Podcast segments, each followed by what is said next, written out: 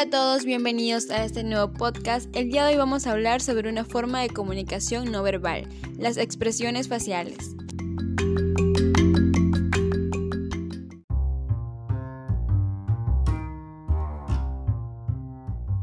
Las expresiones faciales son una forma importante de comunicación no verbal o comunicación no vocal en la que las expresiones corporales visibles comunican mensajes determinados, ya sea en lugar de o en conjunción con el habla. Los gestos incluyen el movimiento de las manos, la cara u otras partes del cuerpo. Difieren de la comunicación física no verbal en que no comunican mensajes específicos, tales como exposiciones puramente expresivas, proxémicas o de atención compartida.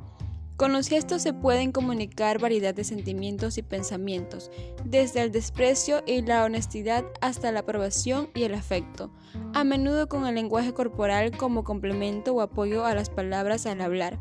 Los gestos también pueden utilizarse para sustituir las palabras. Hay diferentes tipos de acciones. Algunos proporcionan información acerca del mensaje, por ejemplo, para destacar un punto clave. Otras proporcionan indicios sobre las intenciones o emociones del hablante, por ejemplo, si está avergonzado. El proceso del gesto tiene lugar en áreas específicas del cerebro como la broca de Wernicke, que son utilizadas para el habla y el lenguaje de señas.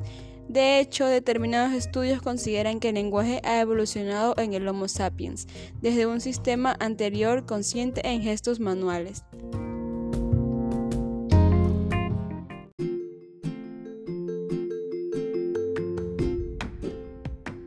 La expresión facial es junto con la mirada el medio más rico e importante para expresar emociones y estados de ánimo.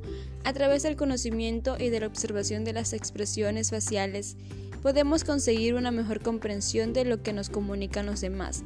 Además de manifestar las emociones, la expresión facial se usa principalmente para regular la interacción o reforzar al receptor.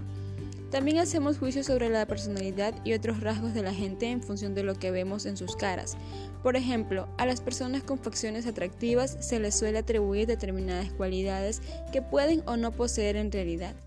Las sonrisas ligeras, normales, amplias, se suelen emplear como un gesto de saludo para expresar diversos grados de placer, regocijo, alegría y felicidad. Incluso los niños ciegos de nacimiento sonríen cuando algo les agrada se caracterizan por ser lindas y alegres. Las sonrisas también se pueden utilizar para enmascarar otras emociones, por ejemplo, sonreír para ocultar decepción, sonreír como respuesta de sumisión, sonreír para hacer que las situaciones de tensión sean más llevaderas, sonreír para atraer la sonrisa de los demás, sonreír para relajar la tensión y sonreír para ocultar el miedo.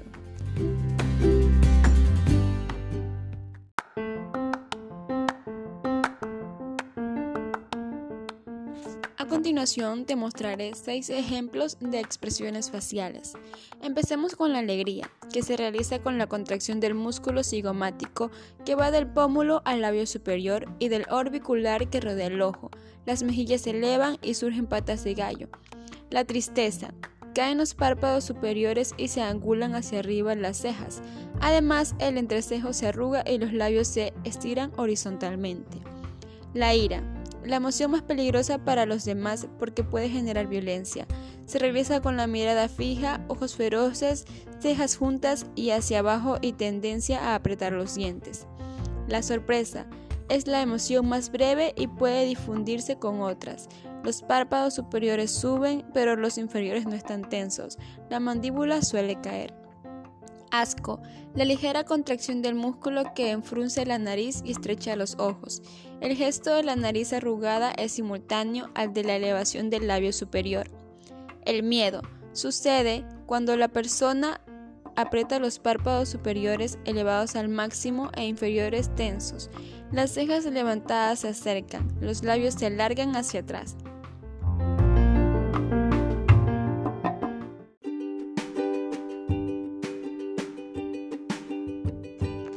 Muchas gracias por acompañarnos en este podcast. Espero que hayan aprendido mucho sobre las expresiones faciales. Nos encontraremos nuevamente en el próximo episodio.